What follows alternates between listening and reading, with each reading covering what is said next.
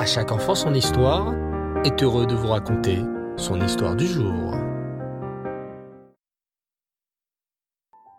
Bonsoir les enfants et Reftov, vous allez bien? Baruch Hashem, je suis très content de pouvoir partager à nouveau un bon moment en votre compagnie.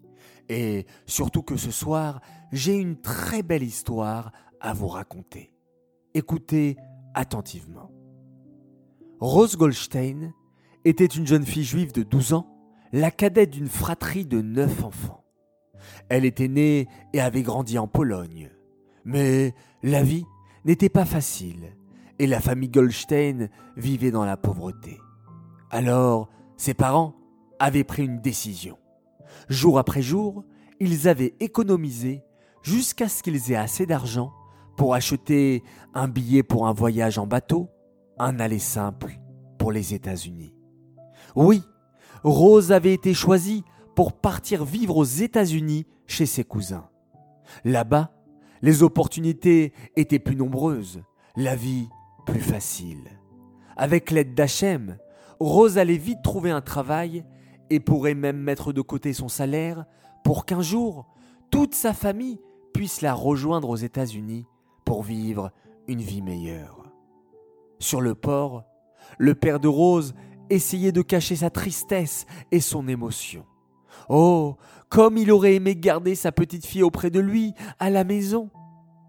Avant de se quitter, il lui dit Ma chérie, n'oublie jamais qui tu es. Souviens-toi qu'Hachem veille sur toi à chaque étape de ta vie. Et surtout, souviens-toi que bien plus encore que les Juifs gardent le Shabbat, c'est le Shabbat qui les protège. Ma fille, garde le Shabbat, peu importe les sacrifices que tu dois faire. Rose enlaça son père, et bientôt le bateau quitta le port. La route était longue, et Rose se demandait ce qui l'attendait dans ce nouveau pays. Allait-elle apprécier sa nouvelle vie? Serait-ce si différent de la vie qu'elle avait menée jusqu'alors? Rose arriva à destination et fit connaissance de ses oncles et cousins. Grâce à sa maturité et son intelligence, elle trouva rapidement du travail dans une usine de fabrication de vêtements en tant que couturière. Oui, la vie était différente en Amérique. Ici, les gens étaient plus modernes. Pour les cousins de Rose, la religion était démodée et inutile. Ils essayèrent de l'influencer à abandonner ses vieilles pratiques mais Rose n'oublia pas les mots de son père. Elle porta malgré tout les vêtements que ses proches lui achetèrent, coupa ses cheveux pour être à la mode, mais n'abandonna jamais le Shabbat.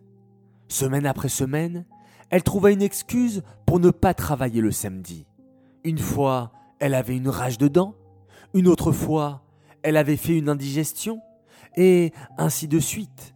Mais au bout de quelques semaines, son patron l'appela au bureau. Écoute, Rose, j'aime beaucoup ton travail, mais j'ai bien saisi ton petit manège pour ne pas travailler le samedi. Ce n'est plus possible. Ce samedi, soit tu viens travailler, soit tu seras viré. Oui, renvoyé. Tu n'auras qu'à chercher un autre travail.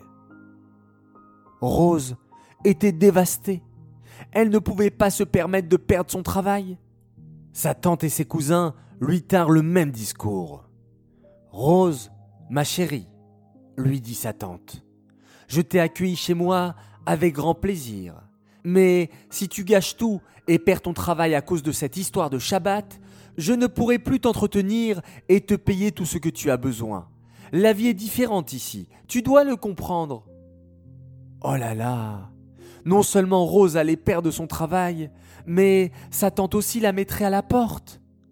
D'un autre côté, les paroles de son père résonnaient encore dans ses oreilles. Garde le Shabbat, peu importe les sacrifices. Oh, c'était si dur de devoir prendre les décisions toute seule, sans avoir ses parents à ses côtés. La semaine passa comme un tourbillon pour Rose. Elle n'arrivait pas à prendre une décision, tiraillée entre l'envie de s'intégrer dans ce nouveau monde et l'attachement profond qu'elle avait gardé avec la Torah et les enseignements de son père. Shabbat matin, elle sortit de la maison à l'heure où elle se rendait habituellement au travail. De toutes les façons, Shabbat ici n'avait rien à voir avec le Shabbat qu'elle passait chez elle en Pologne, où toute sa famille se réunissait autour de la table de Shabbat pour chanter les si beaux chants de Shabbat autour de bons repas que maman avait préparés. Qu'est-ce que cela lui manquait? Les bonnes odeurs du Shabbat, le gefalte fish, la soupe de knedlach, les chalotes toutes chaudes. C'est en général à ce moment-là, pendant le repas de Shabbat, que papa leur racontait une histoire fascinante en rapport avec la paracha de la semaine. Prise dans ses souvenirs, elle se laissa porter par le vent et arriva dans un parc en bordure de Manhattan, un petit havre de paix dans le tumulte de la ville. Elle s'assit sur un banc pour se reposer un peu, entourée de pigeons qui picoraient ici et là. D'ailleurs, comment dit-on un pigeon en hébreu, les enfants? Oui, Yona, exactement comme la colombe. La vue des pigeons lui rappela un chant de Shabbat qu'ils avaient l'habitude de chanter à la maison. Yona aïe aïe aïe. Et elle se mit alors à chanter, s'imaginant assise à la table de Shabbat, entourée de ses frères et sœurs et de ses parents. Non, je n'irai pas travailler, c'était une évidence à présent. Elle resta assise de longues heures chantant les chants de Shabbat et se remémorant les chaleureux souvenirs de son enfance. Lorsque Shabbat n'allait pas tarder à sortir, elle prit la route du retour, prête à affronter les reproches de ses cousins et sûrement la colère de sa tante et de son patron.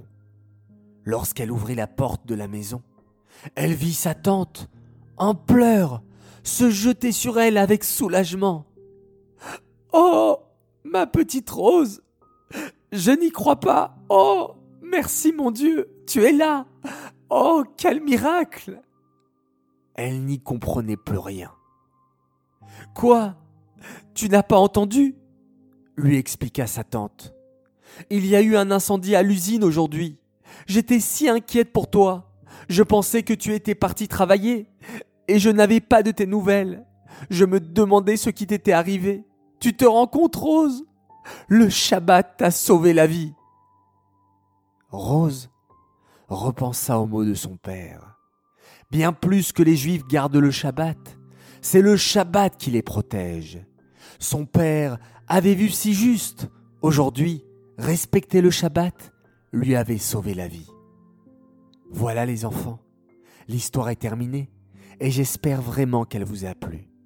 À vous aussi, j'ai envie de vous dire, souvenez-vous qu'Hachem veille sur vous à chaque étape de votre vie.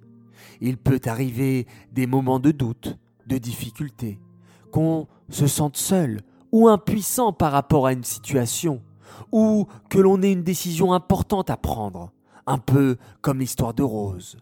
Mais n'oublions jamais qu'Hachem est avec nous. Il nous donne les forces pour surmonter toutes les situations et pour écrire notre propre histoire à l'image de tous les héros de notre peuple. J'aimerais dédicacer cette histoire pour le mérite de plusieurs enfants qui fêtent leur anniversaire ce soir, le 14 qui se lève. Alors Mazaltov tout d'abord a une fille merveilleuse qui s'appelle Rani Arnov, un très très grand Mazaltov de la part de toute ta famille qui t'aime énormément. Un autre Mazaltov pour une princesse, la princesse Mouchkine Emanov pour son anniversaire aujourd'hui. Que tu puisses être joyeuse, en bonne santé, jusqu'à 120 ans, de la part de Tate et Mamé qui t'aiment très très fort. Un autre Mazaltov pour un formidable garçon de 3 ans. Oui, il fête ses 3 ans ce soir. Il s'appelle Ariel Béros. Que tu sois toujours gentil, toujours joyeux, toujours rigolo avec nous et que tu écoutes papa et maman quand il faut aller au lit. De la part de tes sœurs, Anaël et Noah. J'aimerais à présent faire mes trois coucous du soir. Premier coucou pour une merveilleuse princesse d'Hachem. Elle s'appelle Talia Waknin. Sa tata Tipo veut la féliciter pour tous les efforts qu'elle fait tous les jours pour devenir meilleure dans chaque domaine et pour qu'Hachem soit fier d'elle toute la famille Benzaki l'aime à la folie. Mon deuxième coucou pour une famille extraordinaire qui nous écoute tous les soirs et qui voulait absolument leur coucou. Alors le voici, le voilà, Chirel et Raphaël Wanounou, votre coucou est arrivé et surtout un très grand Mazal Tov pour la naissance de votre petit frère Joseph Yehuda. Et enfin, mon troisième et dernier coucou pour une autre princesse, une fille magnifique, adorable, qui porte le même prénom que la jeune fille de l'histoire. Et oui, Rose, ou plus exactement Rosa Rothstein. Voilà un petit coucou spécialement pour toi. Les enfants, je vous dis à tous, Laila Tov, très bonne nuit. Prenez beaucoup de force au chaud sous la couette durant ces nuits d'hiver et on se retrouve Bezrat Hashem demain soir pour une nouvelle histoire. En attendant, on se quitte comme d'habitude en faisant un magnifique schéma Israël.